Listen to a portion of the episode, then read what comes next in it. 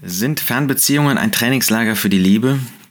So etwas las ich kürzlich in einem Artikel und habe mir Gedanken gemacht über die Frage, wie ist das eigentlich mit Fernbeziehungen? Leider ist es ja so, dass man dem manchmal nicht aus dem Weg gehen kann. Da muss ein ähm, junger, gläubiger Mann ähm, eine neue Arbeitsstelle antreten, vielleicht notgedrungen, vielleicht weil er sich verändern wollte, weil er sich verändert hat. Und dann ähm, ist das jung verheiratete Paar oder der Familienvater ähm, auf einmal für eine längere Zeit weg von seiner Ehefrau ähm, und äh, von seiner Familie.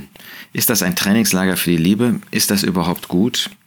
Was sagt Salomo in Sprüche 27? Da lesen wir, wie ein Vogel, der fern von seinem Nest schweift, so ist ein Mann, der fern von seinem Wohnort schweift.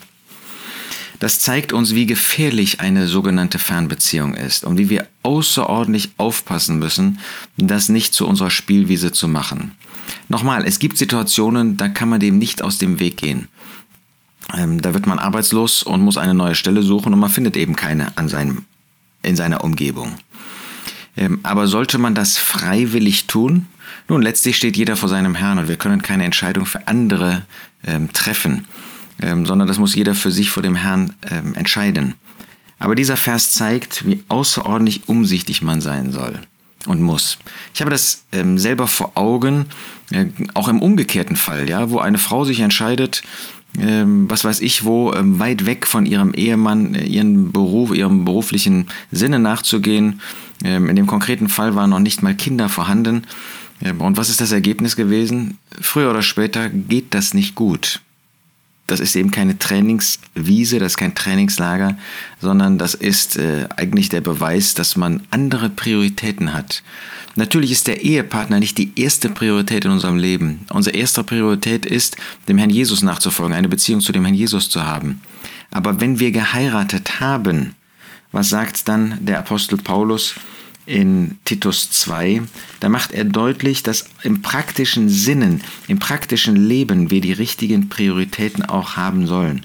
Da sollen die älteren Schwestern, die jungen Schwestern, die alten Frauen, also die jungen Frauen lehren, unterweisen, ihre Männer zu lieben, ihre Kinder zu lieben, besonnen keusch mit häuslichen Arbeiten beschäftigt zu sein und so weiter.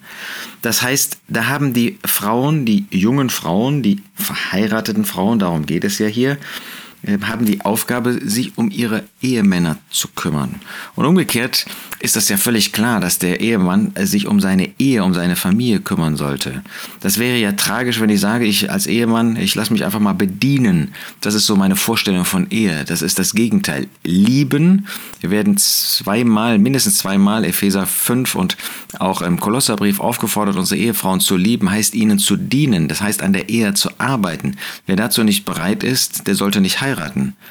Ähm, das wäre eine, eine Frechheit, das wäre äh, ganz böse, das wäre schlimm, wenn ich meine, ich heirate und jetzt äh, ist meine Frau mir gegenüber verpflichtet. In der Welt führt es dazu, dass so viele Ehen geschieden werden und unter Gläubigen findet das auch immer mehr statt, weil ein solcher Egoismus, ein solches egozentrisches Verhalten gerade bei uns Männern immer wieder der Fall ist. Nein, wir sollen uns um unsere Ehe kümmern. Und nicht umsonst sagt ja der Apostel Paulus in Epheser 6, zu uns Vätern reizt eure Kinder nicht zum Zorn, Epheser 6, Vers 4, sondern zieht sie auf in der Zucht und Ermahnung des Herrn. Das wird nicht unseren Frauen gesagt, das wird uns gesagt. Und das können wir nur, wenn wir auch zu Hause sind. Ähm, wir müssen arbeiten. Und äh, die meisten Männer waren jedenfalls bis vor äh, Corona waren äh, verpflichtet, auch zu dem Arbeitsplatz zu gehen. Und wenn sie jetzt äh, von zu Hause aus äh, mit einem ähm, Arbeitsplatz Arbeit von zu Hause den Arbeitsplatz haben und dort arbeiten, dann müssen sie trotzdem arbeiten, haben keine Zeit in dieser Zeit eben für ihre Familie. Ähm, und trotzdem heißt es eben nicht eine Fernbeziehung zu suchen. Wer damit spielt, noch einmal, der spielt mit seiner Ehe. Ähm, denn äh, Gott hat das nicht von ungefähr gesagt. 1. Korinther 7 zeigt uns ja auch deutlich, dass wir ähm, Bedürfnisse haben und dass wir diese Bedürfnisse auch im körperlichen, sexuellen Bereich gegenseitig stillen sollen, stillen können, stillen müssen und dass wir uns in Gefahr begeben, wenn wir dem nicht auch Rechnung tragen. Deshalb möchte ich ausdrücklich warnen, freiwillig und leichtfertig sich auf eine ähm, und wenn auch ähm, nur vorübergehend, ich meine dann ein halbes Jahr, dreiviertel Jahr, ein Jahr Fernbeziehung einzulassen, das ist außerordentlich schädlich für die Ehe. Ähm, wenn wir nach der Führung Gottes, nach dem Willen Gottes fragen in einer, einer Sache, dann ist das absolut ein Kriterium, wo wir klar sehen, was Gottes Gedanken sind. Gott möchte, dass der Ehemann bei der Ehefrau ist, dass der Vater bei seinen Kindern ist, ähm, dass wir natürlich auch in der Nähe eines örtlichen Zusammenkommens sind. Alles andere wäre nicht nach Gottes Gedanken.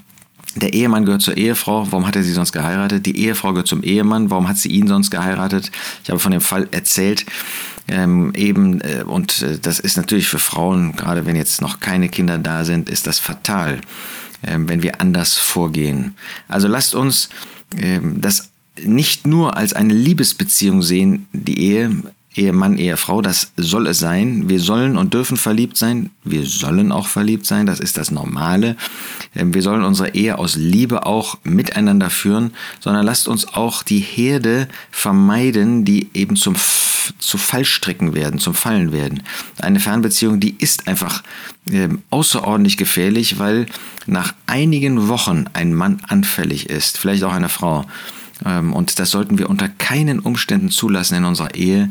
Das führt unsere Ehe in gefährliche Gleise. Ähm, man wird feststellen, dass immer mehr Konflikte kommen und dass äh, die Ehe überhaupt nicht mehr auf glücklichen Füßen steht. Normal, manchmal kann man es nicht vermeiden, aber freiwillig für einen Karriereschritt so etwas zu tun, überleg dir das gut. Die Gefahr für dich selbst, für deine Ehe ist vorhanden. Gottes Wort spricht ausdrücklich davon.